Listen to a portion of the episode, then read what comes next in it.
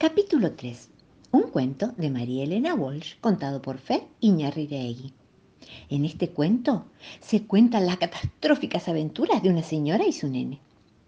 La distinguida señora, doña Elefanta Trompitelli de Barriguini, miraba las vidrieras de la calle Chacabuco con su nene prendido de su cola. La señora quería comprar mocasines para su nene.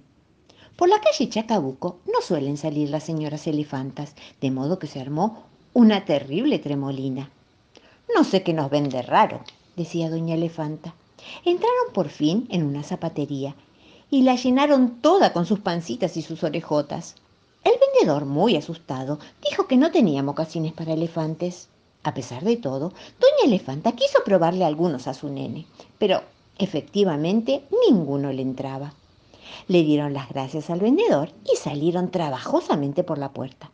Recorrieron 25 zapaterías y en ninguna había mocasines para elefantes.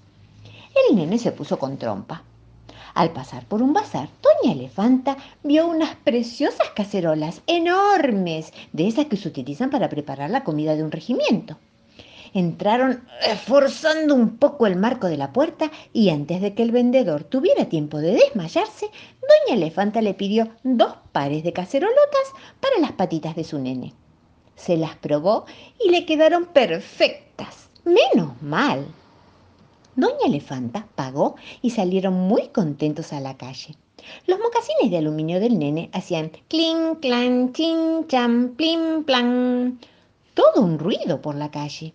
Vamos a tener que ponerle suela de goma, dijo la señora Barriguini. No me gusta llamar la atención. Pero esto no es nada. Todavía le quedaba una compra por hacer a la distinguida señora. Tenía que comprar un guardapolvos, porque el nene estaba a punto de entrar al jardín de elefantes para aprender a leer. El nene, que no tenía ganas de ir a la escuela, se puso con trompa. En la tienda, el vendedor les mostraba guardapolvos y el nene a todos les encontraba defectos, que este era muy chico, que este no tenía un ratón bordado, que los botones no eran de caramelo y que patatín y que patatán. Como la mamá insistía, el nene tuvo un ataque de rabieta y empezó a hacer un zafarrancho descomunal, revoleando los guardapolvos y arrojando todo por todos lados. La calle Chacabuco quedó sembrada de guardapolvos. Había en el suelo, en los árboles, en los balcones, por todas partes. Entonces apareció un vigilante y dijo, Señora, o su nene ordena todo o va a parar al zoológico en calidad de detenido. El nene temblaba como un ratón escondido detrás de su mamá. No tuvo más remedio que recoger los guardapolvos, uno por uno, doblarlos con la trompa y volver a ponerlos en los estantes de la tienda. Una vez restablecida la calma y con el vigilante siempre vigilando, no tuvo más remedio que probarse algunos. Naturalmente, todos le quedaban chicos, o chicos de manga, o chicos de cintura, o chicos de sisa, o chicos de botones. Pero la señora Barriguini no se dio por vencida. Fue a la tienda de al lado y compró seis docenas de sábanas para coserle un guardapolvo ella misma. Así lo hizo y el nene no tuvo más remedio que ir a la escuela, como todos los nenes, solo que él, en vez de sanguchito, en el bolsillo del guardapolvo llevaba 14 bananas, 25 naranjas, 67 panes y 89 chocolatines. Este cuento nos enseña que es feísimo tener rabietas y estar con trompa. Y que en la calle Chacabuco no se consiguen guardapolvos para elefantes. Ah, me olvida una cosa. La señora Barriguini todavía no sabe qué nombre ponerle a su nene. Probó varios, pero al nene ninguno le gusta. ¿A ustedes se les ocurre un lindo nombre? ¿Cómo se podría llamar un elefante más o menos así de grande, de color gris nublado, que usa capita escocesa los días de lluvia y que va a la escuela con mocasines de cacerola? Si se les ocurre, ¿me cuentan? Gracias. Chao, chao. Canciones para Natacha, de Juana de Ibarburu, leída por Fer Iñarreiraegui. El sueño hoy no quiere venir por acá. Anda, ratoncito, a ver dónde está. Señora, mi ama, yo lo vi bailar con dos damas rubias de la casa real. Dile que Natacha se quiere dormir, que mi niña es buena como un serafín que venga enseguida y le daré yo un collar de plata y un limón de olor. Señor jardinero, deme usted a mí un capullo pálido y otro carmesí. Los pondré en la almohada donde mi Natacha hunde sus mejillas rosadita y blanca. Y al día siguiente tendrá usted así dos rositas blancas y dos carmesí. Capítulo 128. Un cuento de María Elena Walsh contado por Fer Iñarreiraegui. En este capítulo se cuenta la historia de un árbol maravilloso llamado sombrerera y de un señor malísimo llamado Platini y de las cosas que hizo el viento para que todo terminara bien. Había una vez un árbol tan bueno, pero tan bueno, que además de sombra, daba sombreros. Este árbol se llamaba sombrerera y crecía en una esquina del bosque de Gulubú. La gente que vivía cerca acudía al árbol pacíficamente todas las primaveras. Cortaban los sombreros con suavidad y los elegían sin pelearse. Esta gorra para vos, este bonete para mamá, esta galera para el de más allá y este birrete para mí. Pero un día llegó al bosque un comerciante muy rico y sin vergüenza llamado Platini. Atropelló a todos los vecinos gritando, bueno, basta, basta, basta, basta, todos estos sombreros son para mí. Me llevo el árbol a mi palacio. Todo el mundo vio con gran tristeza cómo el horrible señor Platini mandaba a sus sirvientes a que desenterraran el árbol. Los sirvientes lo desenterraron y lo acostaron sobre un lujoso automóvil de oro con perlitas.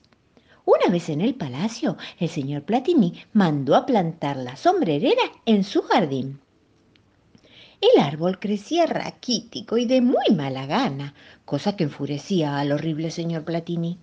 El señor esperaba que floreciera para poner una sombrerería y vender los sombreros carísimos y con ese dinero comprarse tres vacas y luego venderlas y con el dinero comprarse un coche y venderlo y con el dinero comprarse medio palacio más y venderlo y con el dinero comprarse un montón de dinero y guardarlo. Por fin llegó la primavera y el árbol floreció de mala gana unos cuantos sombreritos descoloridos y nada más. El señor quiso mandarlos a cortar inmediatamente, pero el viento, que se había enterado de toda la historia, se puso furioso. Y el viento dijo,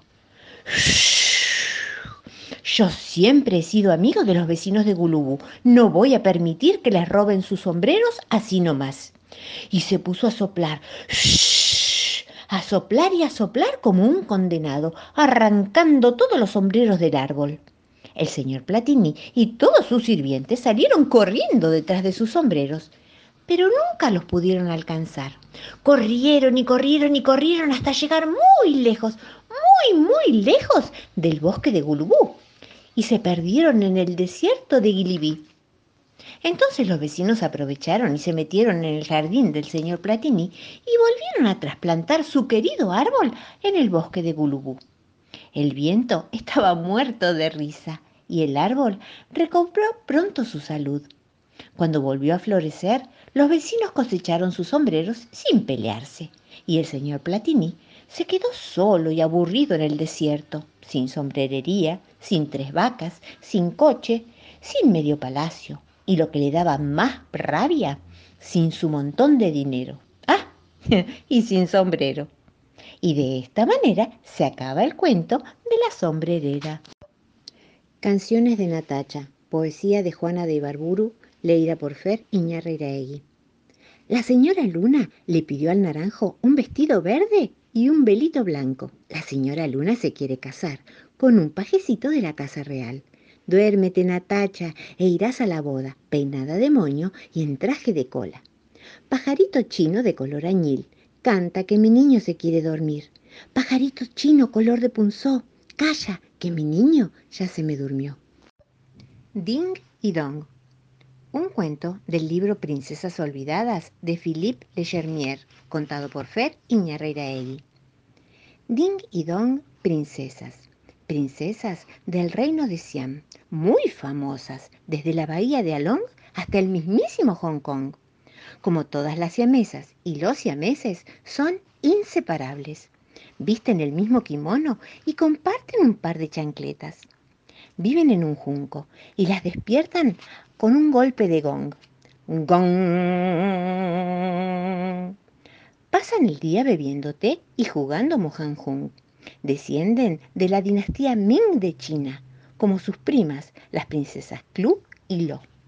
Y tienen mascotas. Son dos pajaritos que acompañan a las princesas, a donde quieras que ellas vayan. Son absolutamente idénticos, se parecen como dos gotas de agua. Uno se llama King y el otro se llama Kong. Kong es el pájaro de Ding y King es el pájaro de Dong. No hay que confundirlos, incluso si King se posa sobre el hombro de Ding y Kong se posa sobre el dedo de Dong.